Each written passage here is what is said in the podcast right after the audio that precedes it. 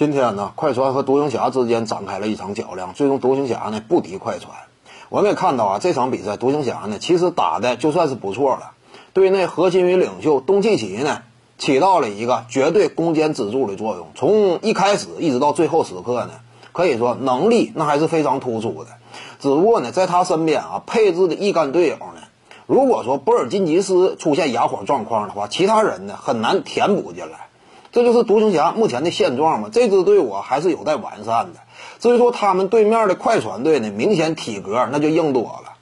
虽然说保罗乔治呢继续缺阵，但是在莱昂纳德身边呢，板凳席上路易斯威廉姆斯就算说手感不佳，哈雷尔也能顶替上来。除此之外呢，你像什么这个沙梅特呀，也是一位精准射手，关键时刻也有着高光表现。最终呢，快船拿下了胜利。而且呢，就快船这支球队来讲啊，为什么我之前说，放眼整个西部，其实呢，真要说湖人队潜在的对手啊，最主要就是快船队，甚至不夸张的讲，整个联盟当下第一争冠种子的话，我认为呢，还得归属于快船，就是这个没有办法。其实呢，你从战绩排行榜上啊，也能够有这种直观感受，快船队啊，他目前维持的一个很稳健的，几乎西部第二的这样一种战绩呢。没有费多大劲儿，就是快船呢，不是说啊，我吃奶劲儿都使出来，我卯足了劲儿，啊，一直在那鏖战呢，硬挺，我挺出来一个比较不错的排名，不是这样。快船队几乎整个赛季以来啊，一直到现在这么多场，大半赛季过去，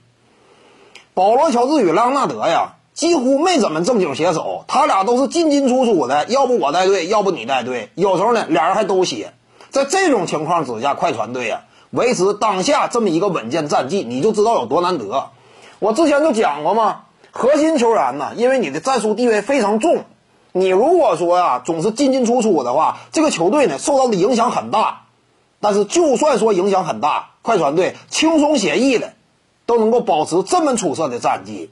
这点让人直观联想到谁呢？联想到之前的勇士队，勇士队不就是这样吗？以往最近这么两三年，勇士队几乎啊容错率特别强。对于伤病的包容程度也很高，无论是凯文杜兰特呀，还是斯蒂芬库里呀、德拉蒙德格林、克莱汤普森呐，谁缺阵或者说缺个一个俩的，他也能保持一个那起码非常突出的战绩嘛。这就是什么让人看出啊这种底气的雄厚。所以快船队呢，可以这么讲，非常可怕的一支队伍。一旦说打到季后赛呀，双剑合璧，而且都卯足了劲干的话，整体战斗力呀。不可小视，所以呢，当下呀，对于洛杉矶湖人队来说，或者说对于勒布朗詹姆斯而言，最大的对手还是快船队。徐静宇的八堂表达课在喜马拉雅平台已经同步上线了，各位观众要是有兴趣的话呢，可以点击进入到我的个人主页当中，在专辑页面下您就可以找到它了。